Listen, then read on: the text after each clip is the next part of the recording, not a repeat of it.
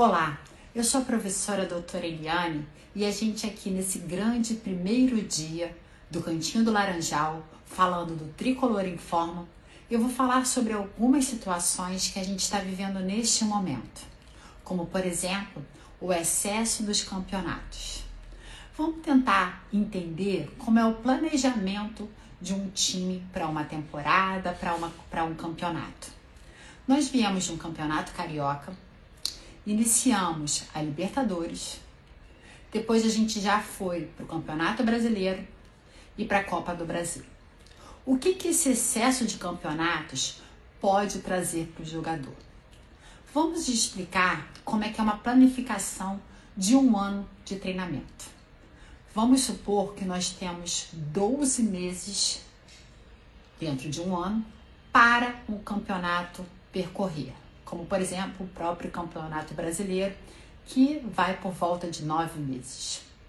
Então nós temos durante cinco a seis meses os meses de fase básica. O que, que é essa fase básica? É onde o jogador vai treinar as capacidades físicas específicas para que quando ele entre na fase específica, ele só treine o que ele mais necessita.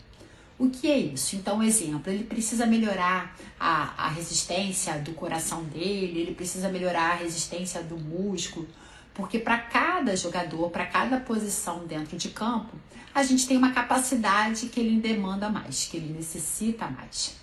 Então a gente tem uma fase básica, depois a gente tem essa fase específica. Como o próprio nome está falando, é uma especificidade do treinamento. Depois a gente tem o período de pré-competição, que antecede o pico da competição alvo. E depois o período competitivo para vir o período transitório. Então, na fase básica, ele vai fazer uma, um treinamento de todas as capacidades.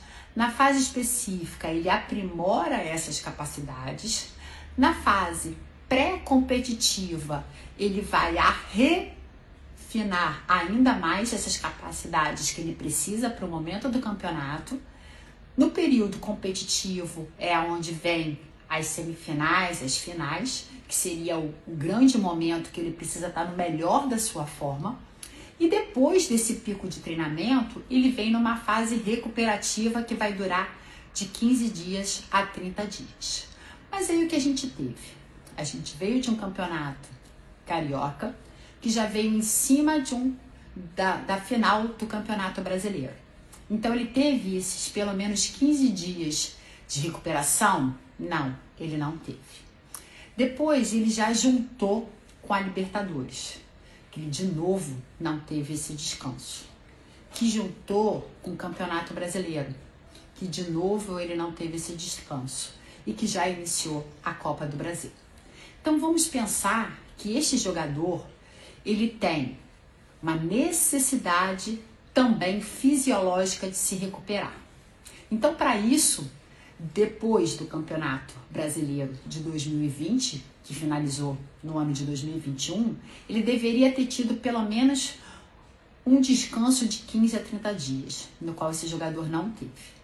Esse descanso não quer dizer que ele vai ficar em casa só relaxando, mas ele pode mudar o tipo de treinamento. Exemplo, ele joga futebol, ele pode surfar, ele pode fazer outras atividades, jogar vôlei.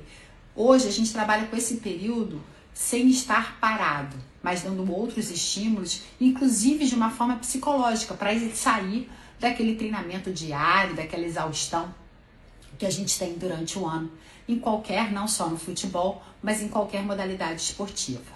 Então, terminando o carioca, ele deveria ter descansado ele não descansou.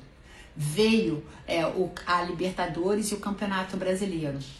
E, porém, nesse momento, vamos lá voltar na fase básica, era a fase que ele deveria estar incrementando as capacidades gerais, aonde ele deveria estar trabalhando a resistência cardiorrespiratória dele, melhorando o coração, a resistência muscular, a força, a flexibilidade, a própria coordenação motora, entre outras capacidades. Essas seriam as capacidades básicas para serem treinadas.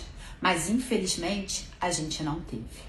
Então, o que esperar de uma preparação para um ano de 2021, aonde numa questão básica de uma planificação anual, esses jogadores não tiveram esse treinamento básico. Eles não tiveram primeira recuperação nem um treinamento básico.